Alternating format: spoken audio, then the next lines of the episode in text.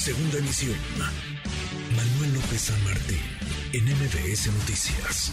Pasan los días, las semanas, los meses, son más de 15 ya, pasó más de un año y no termina de haber justicia, tampoco termina de haber, ¿verdad? Como es que no se le reconoce como víctima a una persona que iba abajo de la línea 12 que se desplomó, le destruyeron su coche, casi le cuesta la vida ese derrumbe y no se le reconoce como víctima. ¿Cómo entenderlo?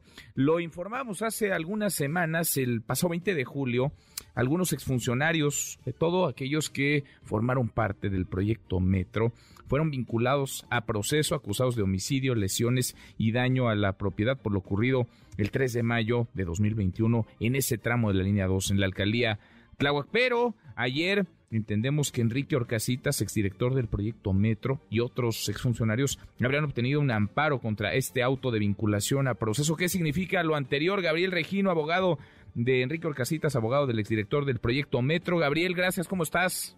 ¿Qué tal? ¿Cómo estamos? Muy buena tarde para ti, para toda tu audiencia y efectivamente hemos presentado una demanda de amparo contra el auto de vinculación a proceso que le fue dictado a las personas que representamos. Recordemos que se trata de cinco ex servidores públicos de la oficina Proyecto Metro, a quien indebidamente la Fiscalía pretende responsabilizar de la tragedia ocurrida el pasado 3 de mayo del 2021 y que ha dejado una estela de dolor en las víctimas, que ahora pues se va a prolongar por eh, culpa precisamente de la Fiscalía de la Ciudad de México, que a toda costa omitió cerró la investigación de la falta de mantenimiento, encubrió a Floresta Serranía, encubrió a la actual administración por el hecho de la falta de mantenimiento, la falta de inspecciones y que a pesar de saber las debilidades que tenía la estructura derivada del sismo de 2017, pues no hicieron nada. Ahora, este amparo que hemos presentado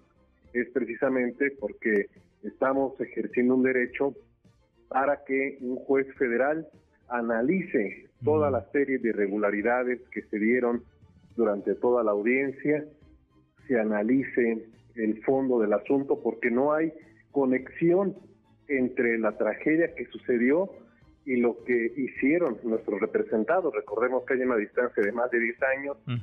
Ellos terminaron su encargo, entregaron la obra funcionando, con las certificaciones correspondientes y que, insistimos, desafortunadamente dejaron de darle mantenimiento, como se le ha dejado de dar mantenimiento a otras líneas que los usuarios todos los días la padecen, y cuando viene la tragedia, pues dicen fueron ellos. Entonces, este amparo, pues es un derecho que estamos ejerciendo, pero no deja de agobiarnos, porque este amparo eh, va a durar años, años y años en su tramitación la Fiscalía de la Ciudad de México mandó a las víctimas de la línea 12 a un infierno procesal, con personas que no son las responsables y esperando patear el bote de una administración a la otra como habitualmente lo hacen cuando los casos tienen una connotación política.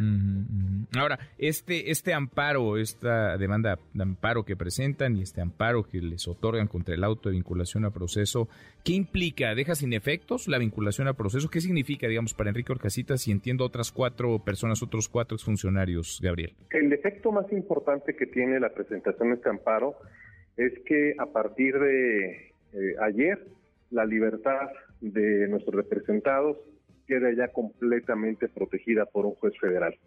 Ya no puede presentarse alguna actuación arbitraria en perjuicio de los mismos y se va a hacer todo un proceso muy, muy largo, muy tedioso para analizar si el juez que emitió la resolución a petición de la Fiscalía lo hizo o no lo hizo adecuadamente. Pero también hay que decirlo y trataré de hacerlo de la manera más sencilla. Existe el grave riesgo, el gravísimo riesgo que en un par de años o en tres años, cuando se resuelve este amparo, la autoridad judicial federal diga, ¿qué creen? Hicieron mal este procedimiento en la audiencia. Regrésense y vuelvan a repetir toda la audiencia, esta que nos llevó 51 horas y imagínense nuevamente regresar con todas las víctimas, con todo su dolor y empezar de cero, y otra vez. Eso es lo que buscó la Fiscalía, esa es la finalidad que tuvo de quitarse una papa caliente, utilizar chivos expiatorios y burlarse de las víctimas. Qué cosa. ¿Qué sigue para, para el caso? ¿Qué sigue para la investigación? No, no hay que olvidar, y vaya, creo que es fundamental tener claridad de ello, que ni un solo director del metro desde su puesta en marcha hasta el momento del derrumbe, Florencia Cernera, la directora del sistema de transporte colectivo Metro, cuando se vino abajo, ha sido citado siquiera a declarar, como si no tuvieran algo que aportar. ¿Qué sigue en este caso, Gabriel?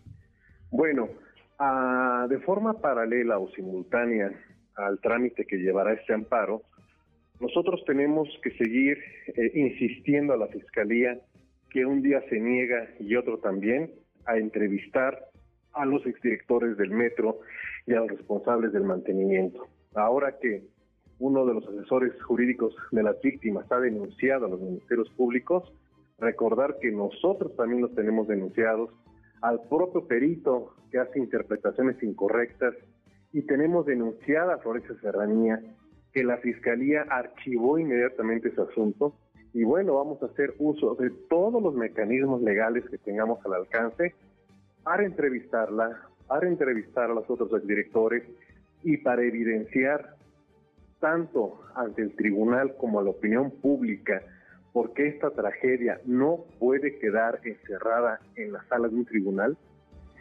que se demuestre quiénes son auténticamente las personas responsables. Vuelvo a insistir, ¿cómo es posible que en una audiencia se diga que la falla fue del diseño, ICA, de la construcción caso y esas empresas nunca llegaron a un proceso. Es toda una contradicción. Pues sí, una serie de contradicciones y la justicia no llega tampoco, la verdad, y hay 26 familias que están esperando que se esclarezcan estos hechos, que haya consecuencias y que haya justicia, pero en verdad justicia, no que se manosee la investigación ni la aplicación ni la impartición de justicia. Gabriel, muchas gracias por estos minutos. Gracias a ti, un fuerte abrazo y toda la audiencia también. Gracias, muy buenas tardes. Noticias.